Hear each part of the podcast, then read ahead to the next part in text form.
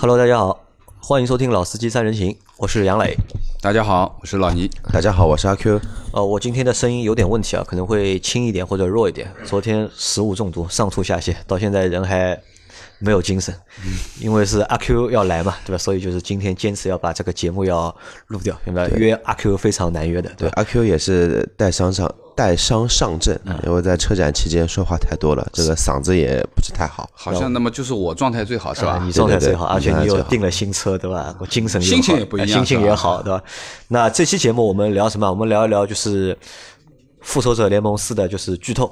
嗯，这个这个看了没有？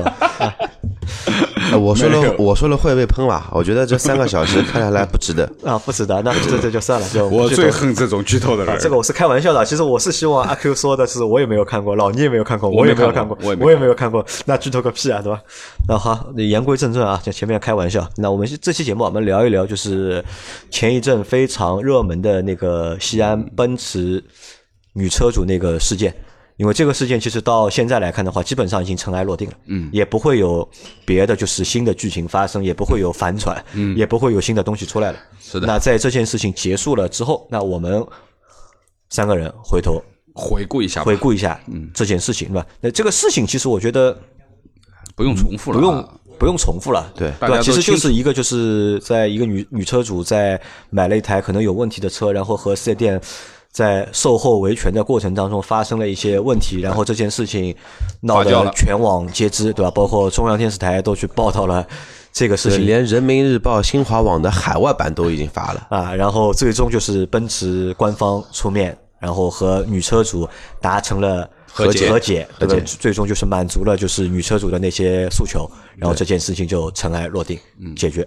那我们怎么来回顾这个事情呢？就是怎么来就评论或者讨论这件事情？就是我其实分了四个角度去看待这件事情，因为在整个事件的当事人里面，我觉得有四方。第一方是就是经销商，嗯，对吧？就卖这台车的就是西安利之星集团，对吧？经销商是一方消费者那个女车主是一方，是一方，对吧？奔驰品牌也是一方，嗯那我们对吧？吃瓜群众，嗯对吧？也是一方，嗯对吧？那我们就从四个角度或者四个方面，那么如果我们站在这不同的四个维度去遇到这个事情的话，我们会怎么处理或怎么看待？因为我们这里有一个比较好的一个地方，什么呢？就是阿 Q，就我们的阿 Q，之前常年也是在这个服役于这个集立新集团团，就是其实就是这个利之星集团，就是也是做立就是新航集团，立新航立新航集团啊，，因为它是在西安叫利之星嘛，对，立之星，因为它可能每个地方的名字、店的名字叫的都不一样，对吧？包括这次事情出了之后，就利之星的名字就没有了，就没有了。对吧？换了一个那家店换了，就是马上要换新的名字，对对吧？那因为阿 Q 其实对这个就是奔驰的，就是经销商的体系或者是经销的店的情况，相对会比较熟悉一点。对，那阿 Q，你你作为一个销售啊，就是如果作为一个就是汽车的销售，你是怎么看待这件事情？呃，从我本质来讲，我看到这件事情，其实最大的一个反应就是，我觉得这家店只是说经销商方的这个店总，从店总到销售经理，到 CIM 的经理，到我们的一个售后经理，基本上这一条龙全线都可以下岗待业来回家了。因为话要求的比较远一些啊，在早些年，其实这种事情也碰到也不少，出门，然后有一些非常大的一些我们说。制造方面的一些因素导致这辆车是根本没没法开的，其实也很多。但是当年我们的一个处理方案就是直接退车或者直接换，就直接来换车而且甚至于说，可能说只要客户提出的要求不是这么的过激，比如说不要我们对吧，这个车退给他，还要再赔他一台车的费用，那基本上都当当场。把这个协议给签掉，然后可能说第二天如果客户车不买，钱就直接就到账了。这种情况的一个速率来做一个处理的，因为这次我也一直很关心嘛，包括跟我的业内小伙伴也在聊这件事情。关我们觉得的关键的结果点还是在于店方的处理的态度跟他的一个效率。你说这种事情碰到个半个月了，从答应退车到答应换车，到后来用三包来去做一个我们说欺压，嗯，真真真真的是一个奇啊。我觉得店方处理的态度跟他的一个逻辑有很大很大的一个问题，而且会对他们的处理的方式感到比较寒心，因为曾经我们在的时候，他并不是这么一个处理的一个方式。因为我们在整件事情的过程当中，其实我们不知道这台车到底是出了什么问题，对这个很关键到底是这个车有没有质量问题，还是没有质量问题？这个我们现在不知道，所以我们也很难去就是。聊这个车的这个问题，那阿 Q，我问你一个问题啊，那如果作为经销商，对吧？经销商我进了一台车，或者我进了一批车，车里面是有问题的，有有坏的，或者质量是存在缺陷的，那卖给消费者，消费者可以选择就是退货啊，或者是换货啊，对吧？那经销商可不可以把这些他买来的车退还给厂家？经销商拿来就拿来了，他是单那个单级的齿齿轮，单向齿轮对单向齿轮。然后你拿过来了，这个车你要回给厂厂家，那是不可能的事情。然后为什么呢，不可能？如果厂家给了，就是我这车是有问题的，我为什么不能够把这个厂车坏有问题的车还给厂家呢？因为目前 4S 店这种经销的这种方案就不涉及到这么一个情况，而且现在关键还是就是说中国的厂商还是比较强势一些，无无论哪个品牌，因为因为游戏规则和它的经营制度都是他们定了算，你拿到的车位有问题，只能说你自己倒霉。那可能说我在之后给你分配车源的时候，会给你一些你比较对吧中意的车，或者说跟你的订单更匹配的一些车。但你要把这辆车退到厂房去，那不可能的，顶多这个车就转换成一个试试乘试驾车。所以说。再说了，再远再远一点，为什么很多 4S 店会有很多这种稀奇古怪的颜色作为试乘试驾车，也是这么一个卖不掉因为对对因为卖不掉，还有就这个车可能之前有过退换的一个经历，对。那这个就是，如果经销商不能退货，因为是不会会因为经销商不能退货，所以就是很多经销商他会去做一些就是坑消费者，对吧？把一些就是有问题的车，他觉得这个车主不太懂或者比较好糊弄，他就会把一些有问题的车去卖给车主。对，事实其实就是这样。事实其实就是这样。对那可能这家四 S 店，我觉得有可能有一个原因就是他觉得这是一个女孩子，想减少损失嘛对。也不是太懂，但是我觉得卖给他。我觉得因为这个问题我也有想过，但是怎么说，他们店的规模是一家我们是就是说可能说比较大规模的一家奔驰店，它连 AMG 啊、迈巴赫啊都会有。这种店的体量其实一年的体量少说，一年的销售额呃销售台次估计会超过两千，甚至于到两千五到三千台。这种体量的店不应该会对于这么小的一个这种质量的问题这么去 care 它。就这么在乎它，就大不了我给你换辆车，我大不了这个车你退给我了，我做台试乘试驾车，其实不会有后面这么多的影响。就话再说回来，你这件事情最终的结果会导致，那这这家店首先它被奔驰厂方给除名了，但是除名只是说它这家抬头，这个抬头不能再用了，就是嗯立新呃那个那个呃叫什么的那个西西安利之星汽车服务有限公司这个抬头不能在西安再用了，那么可能说之后会换一个名称而已，但是他名下的所有的返利。可能说会有一点几个亿的返利，因为这个是我个人做一个测算嘛，一点几个亿的返利全部都没有。其实有一些捡了芝麻掉了西瓜，而且这个西瓜是那种打过激素的这种西瓜，比较大。一辆车说白了，你这辆车拿回来做试驾车，再赔再赔给他辆车，无非也就损失一台车的钱。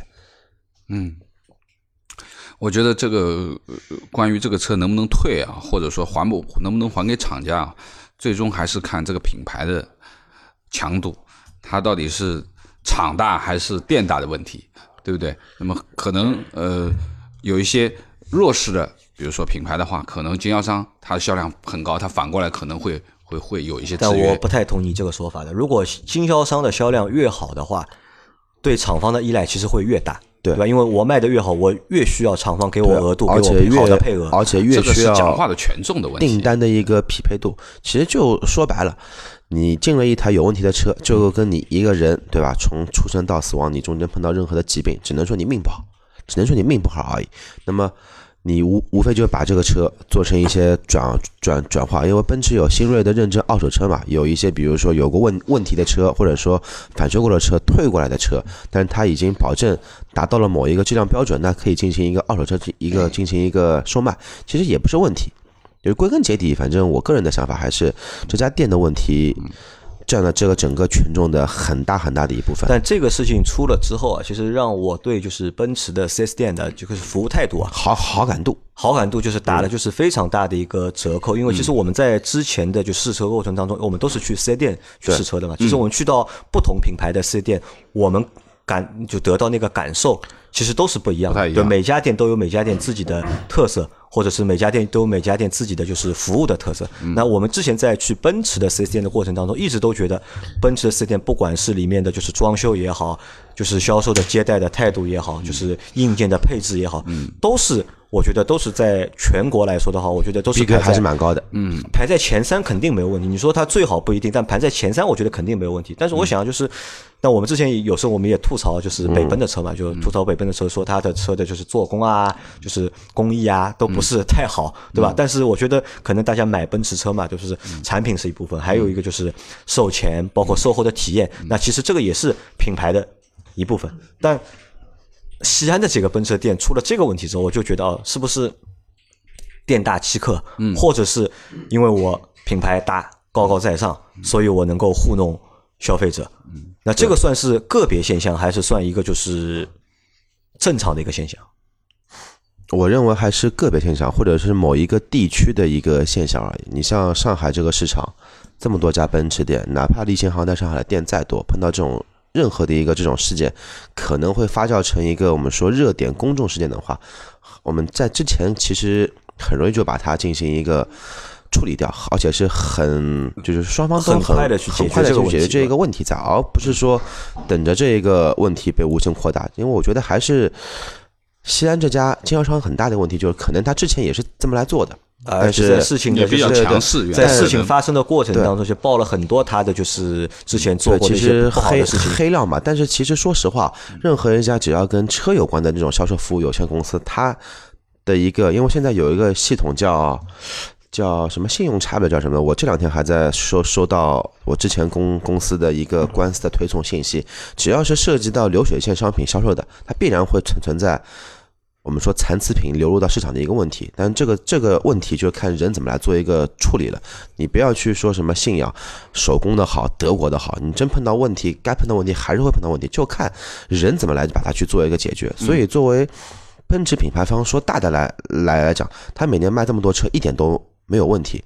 他能保证他所有车都没问题吗？他不可能。哪怕雷哪怕雷克萨斯也好，他每年针对于说我的残次品车流入到市场上，有一定的经费是可以做运营的。比如说，就是防止说这个车流入到市场，客户要退换车，有这么一笔专项的拨款去进行做维护的。但是这笔拨款是不是真正的用到实处了？那谁都不知道。这就是一笔烂账。那阿 Q 因为之前在立新行做过嘛，对吧？你能够帮我们简单介绍一下，就是立新行这个集团的背景吗？呃就是我看网上说这这是一家非常大的集团，对，从我出来的那个时候节那个节点吧，然后就说一下，然后立新行目前是到我那个时候情况是全球全全世界范围是奔驰在全球最大的一个合作经销商的一个伙伴，包括戴姆勒也是持股立新行的一个股份，但是股份多少我不知道。然后老家呢，上海话就是说大本营是在马来西亚的，然后呢，我们中资的中国所有的一个经销商的一个我们说资本全部是它的总部全部是在香港的，然后呢，跟厂方关系也是比较 OK 的，在全国的一个经销商排名的话呢，是二零一八年度是排名第三，但是这个排名第三其实是很有分量的。就怎么来说，排名第一的是国际集团，我曾经也为国际集团效力过三四年这么一个时间，他们是什么车都卖。然后国际集团呢，它是一个有石油背景的一家说央企。然后第二名的话呢是中升集团，哎，那么也也很有这个因缘巧合，我在第二名也干过。然后中升的话呢，也是主营奔驰啊、雷克萨斯，包括那个大众啊，它都做。但是只有立新行这一家集团，它只做奔驰只做，奔驰，但它的销售额是第第三名，这个还是特别的，我们说有实力或者说牛掰的。好，那这个是站在经销商的角度，或者我们从看经销商的话，我们觉得就是经销商在处理这件事情的过程当中就做的很愚蠢，嗯，对吧？对，真的很愚蠢。对我觉得就就是傻嘛，小事变大事了。对，其实我个人看到他们这么来处理，我是觉得很心寒的。很心寒，对，吧？真的真的会很心寒，因为我再扩大一些说啊，之前从我手上出去的车子，也不是所有车都没有问题，但是厂方也好，集团也好，其实对于我们说这种态度是很积极的，确实是由于机械的问题都没有什么太大的，我们说要去啊，那这个是阿 Q 觉得作为经销商，对吧？就是做的不好的地方。那我们如果作为消费者，因为我们其实我们自己也都是消费者，对吧？如果我们作为消费者，如果我们站在这个就是女车主的这个角度，就是我们会怎么去看待这个问题，或者我们会怎么去处理这个问题？我想买一台车，对吧？六十六万，其实这个车我觉得还是很贵的，很贵的一台车了，对吧？作为一个普通人能够买一台六十六万车，是很不容易的一件事情，对吧？你的车买回来刚开出店门，对吧？机油灯报警，对吧？那我们如果这个事情落在我们头上的话，就我们会怎么去处理这个问题？老倪会怎么处理？因为老倪马上要买那个，对对对，他他先定好了，你已经定好了嘛？再等一个月就能拿车了嘛？对吧？如果你的车，那我们就开个玩笑，对吧？就拿到的这个过程当中发现有故障灯报警，还好我买的不是奔驰啊。你你怎么去解决这个问题？那个我是这样觉得，就是第一个，首先这种事情一旦发生了以后，对你的这个这个心理上面肯定是有一些损伤了，心情会影响，心情肯定很差的。那么这个心情差，你要看差到什么程度，就是是不是已经差到了你决定不再要这个品牌？那 OK，我肯定是选择直接退掉，对吧？对，这个很简单。甚至于说我会索赔，你会索赔？那这是这是就是退车和索赔，这是一加一的一个件事情。那如果说我觉得，哎呀，这是这这种情况也是一个个案，对吧？我也不相信每辆车出去都是这个结果，对，何况它是一台进口奔驰。那么如果我还是喜欢这台车的话，那我可能会选择换车。对，也就不存在索赔的事情了，就你就直接换一台给我，或者说给我一些其他的什么一些补偿，补偿，现在不能叫索赔了，这补偿，比如说补偿补偿，给几个给几个保养啊，或者给延些什么东西啊对，哎不延长保修啊，那这个我觉得也是可以接受的。那那现在四 S 店不让你换车嘛，不帮你换嘛，他只说帮你修嘛，对吧？你能接受吗？我觉得这件事情一般不太会在我的这个身上发生。这件那就如果就是咱打比方嘛，对吧？那这那如果是这样的话，那还是要正常走维权的流程嘛？就你觉得你会去走正常的？这肯定是有正常的维权。那来，我来问大家一个问题啊，就如果大家遇到这个情况的话，你们知道到底该去怎么走这个就是正确的维权的流程吗？我们到底应该去找哪个部门？知道不知道？呃，我觉得。应该是从这个产品质量这一块的话，应该是找质监，质监。对，啊，应该是质监。但是找质监会有一个问题，就是一旦说那个经销商方和消费者签署了那个文件的那个转转，就是说我们说交车单吧，啊，它就是物权已经有一个转让。转移了，已经。对物权转移好之后，其实按照比较死板的来说，它就是可以给你来走流程。你要不去走三包？我觉得是这样，就一个是首先就是说我肯定会在经销商之上的这个厂方的层级进行投诉，就品牌我就肯定是跳过这个经销商，我直接要向奔驰中国去投诉这件事情，对不对？是他的经销商处理不力嘛？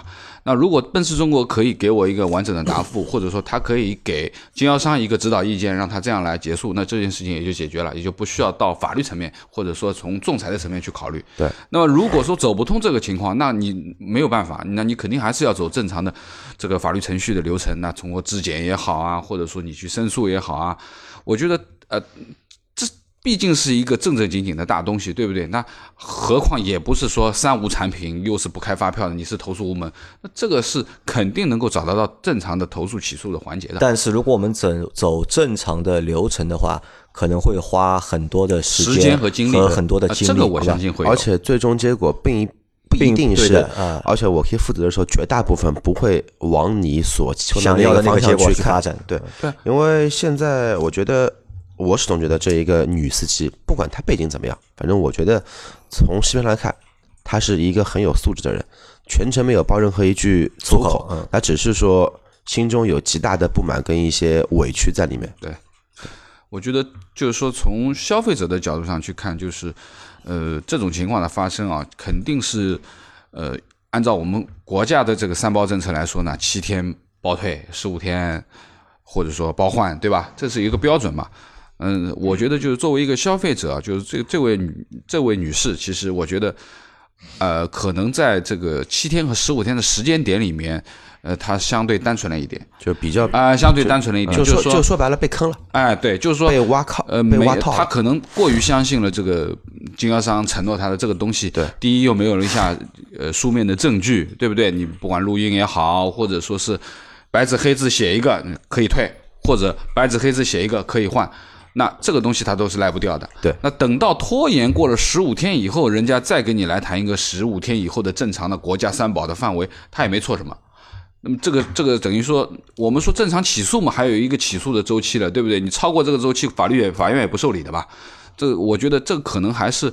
我们在日常的这个这个维权当中啊，就是把这个时间点要卡住，和一些相关证据的东西，我认为是一定要拿到手啊。对的，我觉得就是在这个过程当中，就那个女孩子或者那个女司机啊，她没有留下相关证据，这点是非常吃亏的，对吧？对。如果当时如果有就是手机的聊天记录，或者是照片的记录，对吧？或者是让对方签字写下来的，帮你退车或者是帮你换车，那可能这个事情就很难去四 S 店就很难去扯皮了嘛，就对对，这个其实。白纸黑字，合同上面的白纸黑字是绝对有法律效果的嘛？那阿 Q 呢？阿 Q，如果你遇到这个事，你会怎么去解决这个问题？首先呢，因为出具就是说个人是出自经销商体系的嘛，所以说我应该比较能了解他们的其实更关注的点在哪里，然后我会可能说比较一击致命，对吧？可可能说该堵门还是要堵门，该撒泼还是要撒泼，但是千万不能打架。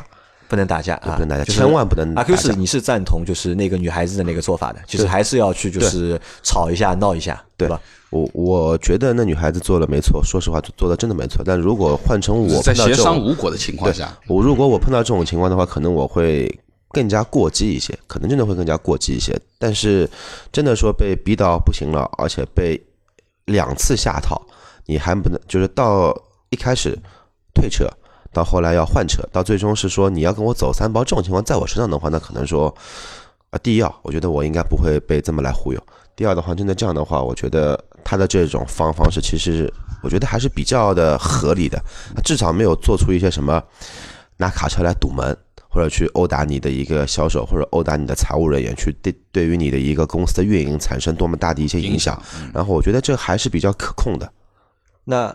说到这个，就是我觉得有一有一件事情是比较可悲的，就是我们先不说这个女的，就是用这样的一个方式去维权，恰当不恰当？那其实我觉得里面可以分两层说的。你说她没有办法去这样做，那这个是恰当的，对吧？哭诉无门。对，但是其实人家那个店其实也是一个正常经营的一个场所，对，也算一个公共场所，对吧？你去做这样的事情，其实多多少少我觉得也是有点不妥的。但可悲可悲在哪里？可悲就可悲在我觉得目前的社会可能就是这个样子。就有时候你遇到问题了，就是你讲道理讲不通啊，讲道理你讲不通嘛，对吧？就是在于你哭一下闹一下，对你哭一下闹一下，对吧？哎，反而你这个问题就解决了，对吧？就这个就像什么？就像这件事情爆出来之后。我们可以看到网上很多的，就是我不知道是搞笑的还是真的，对吧？很多人都跑去了四 S 店，嗯，来蹭这个热点嘛，啊，坐到了机盖机盖上面去。那个宝马的那个就是另外一个宝马的女车主，对吧？也跑到了就是宝马的四 S 店去坐在这个机盖上面，那最终是还被好像是把机盖做坏了，然后还赔钱了，被赔钱了，对吧？这这个我觉得就是一个蛮可悲的一个。一个事情，那阿 Q，你在做就是四 S 店销售的那些那些年里面，那个过程当中，就是你遇到过哪些非常极端的客户没有，或者消费者？有有有，基很基本上能够极端到什么程度？能够极端到拉了一卡车的民工，把你四 S 店门全部给堵了，就拉了一卡车民工，把你四店对你出来就就是他们可能说会威胁你，然后说要揍你会怎么样的，甚甚甚至于说把你整个的展厅的门给堵了，都都有可能。那这个你们怎么解决呢？报警吗？没有，还是怎么说呢？还是放低姿态。就四 S 店愿不愿意报警？遇到这样的事情，四 S 店愿意报警，肯定愿意。但是前提还是就是说，愿意先放低姿态去处理那边事情，对吧？因为客户这么做了一件事情，他肯定就这种行为，包括做机改也好，包括堵门也好，甚至于说拿东西去砸你的车，砸你的那个某一个我们说公共的一个物品也好，它只是一个情情绪的一个宣泄，你肯定有某个点把他给惹怒了。或者说诉求得不到任何的一个满足，你永远都是跟我说的一些官话。那换成只要是人这个东西，他肯定会不开心、发毛，对吧？我们毕竟是人，我们毕竟不是神，对吧？然后，那么让他先发了，发完之后我们再谈。如果真的发到后面，这个过了那么某一个度，对我们的经营、对我们的人员，最关键对我们的人有伤害了，那么该报警报警，该怎么样怎么样，一码事管一码事情，嗯，对吧？啊，那这个是作为就是消费者的角度。那其实老倪的意思是用相对来说就是先礼后兵，对吧？阿 Q 的意思其实还是就是要撒撒泼、打打滚。但是我觉得就是说从先礼后兵去讲啊，就是现在呃前面阿 Q 在讲的这部分，但是一旦动用到了一些呃你之外的力量，就因为你自己呢，有的时候还是相对可以控制得住的，对吧？那如果说，比如说前面说的，哎呀，你拉了一车民工来，那你知道某一个人万一越界，对可能这个责任就要你来扛，对所以说这种相对很难控制局面的这种过激行为，我觉得还是尽量避免。因为这个搞不好，事情真的就变成搞大了，这个事情，对吧？可能会有人伤，或者说怎么样？因为很多东西一旦大家冲突起来了以后，现场是很难控制的，啊，因为大家都是有血性的人，对不对？你欺负我，我欺负你，那么到一定程度，你自己可能还能有一些良知，或者说是一些一些控制得住的，但是其他人未必更清醒。对他这跟他其实跟我们一样，都是吃瓜群众，他不知道什么情况，他对他只知道我的老板跟我说，今天工地不要干干活了，我钱照样发你们，你给我到四 S 店里面去，有位子给我坐，把我坐满，吃他们的，喝他们的，钱我来报。嗯所以说这部分的东西，其实就是可能就是他从一个商业的一个呃纠纷的情况，会可能演变成一种形式上面的问题，这个就搞大了。所以说呢，还是不建议说去去堵人家门，或者说是很多人去去处理这件事情，这个会控控制在一个啊、有一个限度，有一个度一个限度，有一不能不能太也是要有水平的，对吧？也是要有水平那就是那我们再换一个角度，换成如果站在品牌的角度，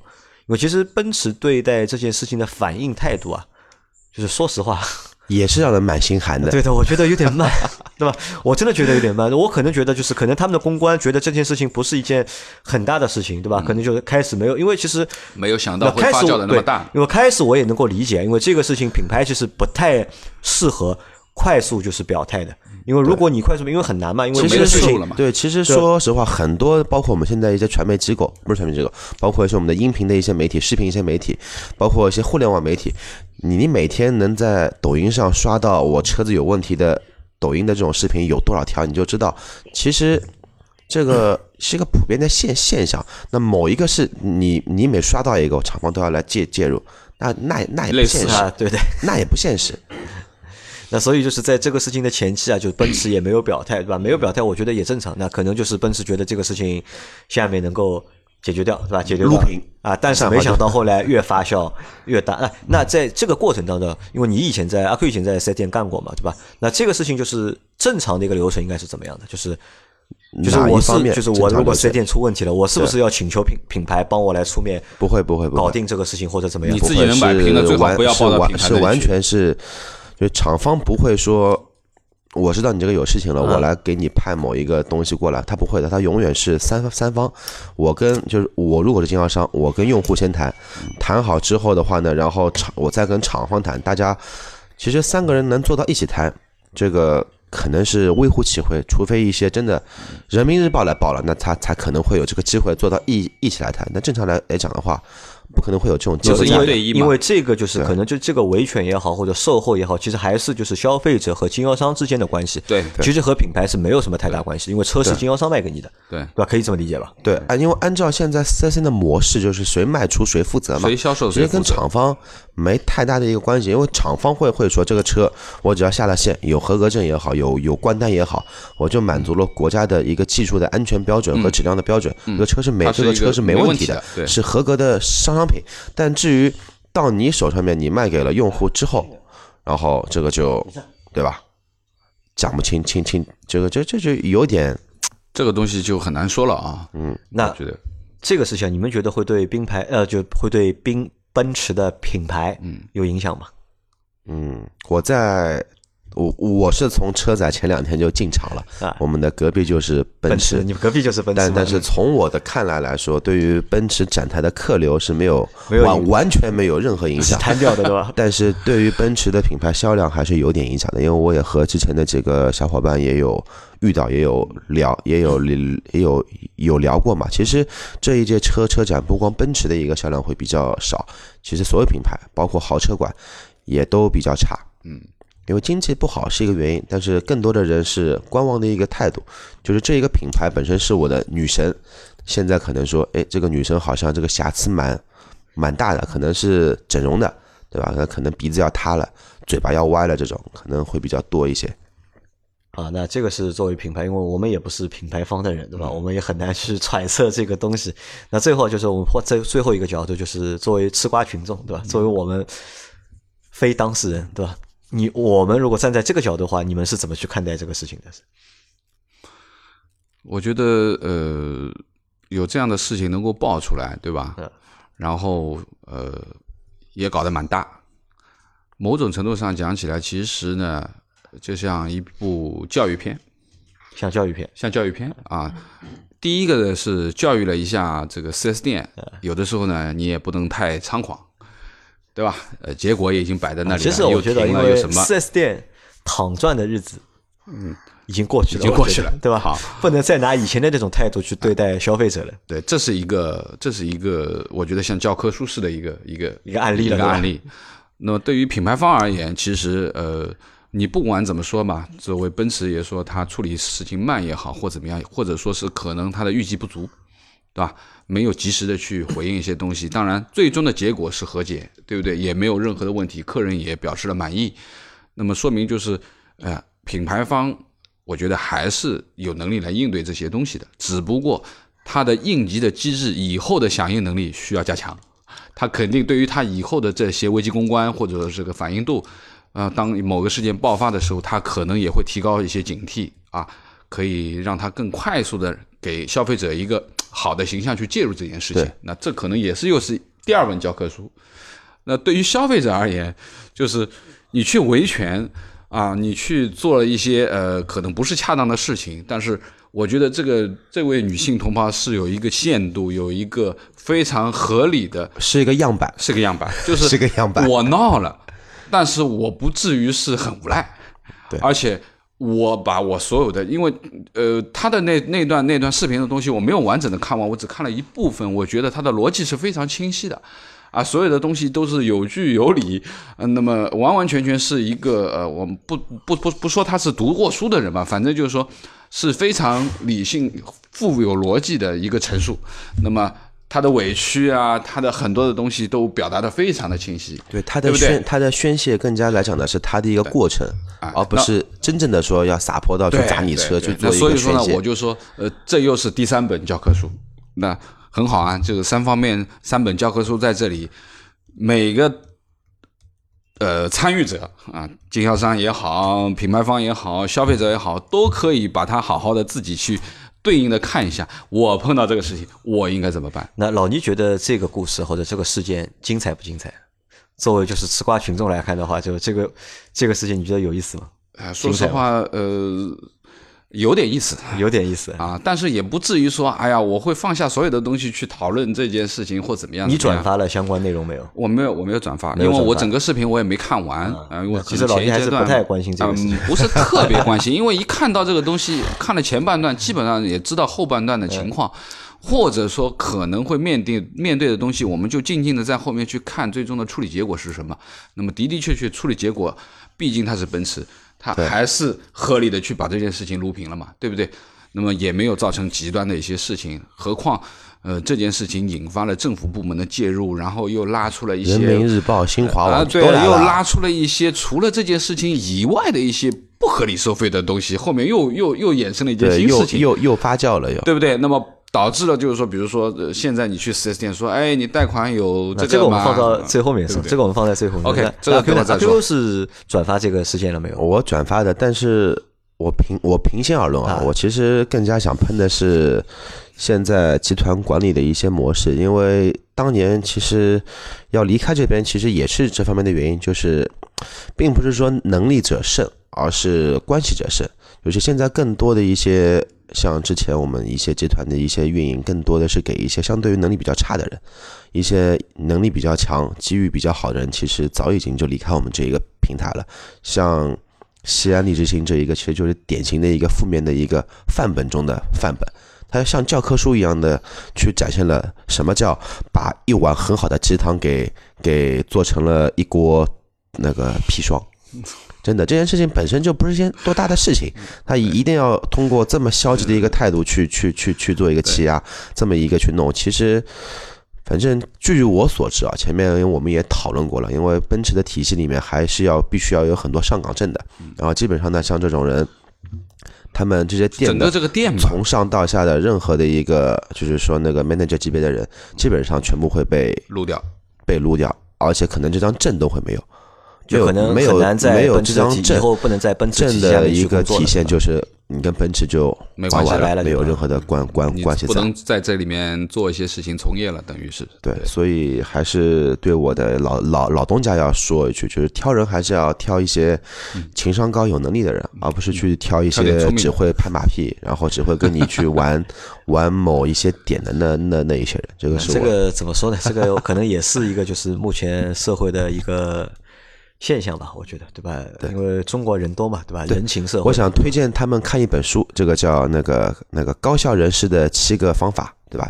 或或者说再推荐一本书，叫那个这个这就是 OK 啊。看看这两本书呢，他们可以了了解一下为什么现在对吧发发展了没以前这么这么好，还是有道理的。整个事件结束之后，那整个事件结束之后，你们觉得会对就是目前的这个就是汽车市场，对吧，带来什么影响嘛？或者变化？对，老倪前面说了一个了嘛，对吧？就是那个手续费的问题嘛，对？因为我们是是上这个星期我们去了两次四 S 店嘛，对吧？有人跟你们提吧啊，有，我们都问问到了，都问了贷关于，款有没有手续费啊？但我们没有手续费，对吧？都都是这么说的。我们有利息。对，其实这么说也不对啊，因为我觉得只要是任何的收费项目都要明码标价，对吧？你明码标价说这个不是说阿 Q 之前是在那个做经销商做销售的，嗯，而是我去任何的场合，我去饭店吃饭，这家饭店就是要收百分之十五的手续费，那么我提前告知我心里面有个预预期，那么我我该付就付，因为他这个好像他这个最终不不是手续转到私户里去了，对对对对吧？如果说这个是正常的开具了发票的这个这个行为的话，其实它也是一笔收入的收费嘛，对不对？对但是问题是，这可能他的那笔钱是进了一个私户。那么这个就涉及到这个四 S 店本身在经营层面上面呢，可能有偷税漏税，或者说是一些就或者就是问题了纯纯粹是销售自己的我们说灰色收入，哎，对对对，这个就就是骗一个了客户的这笔钱，呃对对对，这个就讲不清楚了这个钱可能也没进经销商，可能被他自己给撸掉了。嗯，这个就讲不清楚了。所以说，这个其实是作为其实工商部门和税部门去介入这件事情，也是抓到了这一个把柄，对不对？对因为这个你正常经营，你你该收多少钱，你就应该有凭据、有发票，对不对？他没有提供，而且走了一个是私账的流程，对这个绝对是有问题的。所以就我们现在再去四 S 店聊这个贷款的时候啊，就是没有优惠，销售就会和你说嘛，对吧？手续费是没有的，嗯，贷款是多少多少，但但是其实这个利息变高了嘛，对，但对对对，但这个其实对消费者也是不好的，因为现在所有的经销商体制都是 4S 店模式，4S 店模式这个是国家认可的，这唯一的一个模式能进行一个卖卖卖来卖车嘛。但是现在 4S 店的模式又导致一个情况，就是无论你 BBA 所有的进销差，我们说进货的一个进销差，基本上都是一个负数。无无非就是负多负少而已。之前嘛，大家靠一些啊，收一些服务费，强制你买一些装潢。现在真的全部都砍掉的话，其实消费者最终还是价格卖的比较高，而且之前是同样的价格，你有装潢了，那可能说之后就是你同样的价格，没有什么的辅助的东西都没有，但价格比以前还贵。啊，或许说是在车价的让利方面，他给你啊，把这个服务费部分东西点一下就完了嘛。其实一样的，因为归根结底还是我们说厂方市场，也不是卖方市场，是厂方市场。厂方市场是吧？还是目前还是厂方太强势，对对吧？就导致把经销商压的太紧，就压的紧了之后呢，就可得活嘛。对，可能一些经销商他就没有办法了，为了生存，可能会做出一些正常的这个没有。没有没有利润了，对不对？他肯定要想一些其我他的补助们不说。十，我们不说十年前，就就差不多在七八年前卖奔驰的那会儿，在上海地区买，你要到 4S 店去，你要到我们之前集集团去买任何一辆奔驰的车，你要问销，你要问这家公司去说，哎，你能帮我去买个贴，呃，你要帮我贴个膜去好吧，小兄弟，我们都我那个时候会会怎么说，大哥，老板，或者或者说也杨磊老聂，我们这个车不需要贴膜的，你买个车，你保险你爱买不买都无所谓。就那个时候是不屑于赚这个就是装潢的钱的，对吧？嗯，他们嫌麻烦，对他们就是嫌麻烦，就是我的前辈嫌麻烦，这个钱都不赚。现在是你不装不行呀，对不对？好吧，那我们反正关于这个事件的节目，我们也就做到这里，对吧？给这个这个有想法的小伙伴们，很多想小伙伴在群里问，甚至于有些人在问我们是不是被奔驰充了值或怎么样。那我们很肯定的回答，杨老板也已经回答过了，我们绝对不会是被奔驰去充值来掩盖掉这件事情。我们也就是就事论事吧，反对正对吧我们只是希望把这个事情干得更清晰一点，等它有一个明明确确的结果，而回头再去反思这一件事情。好吧，那我们这期节目就到这里，感谢大家的收听，谢谢拜拜拜拜。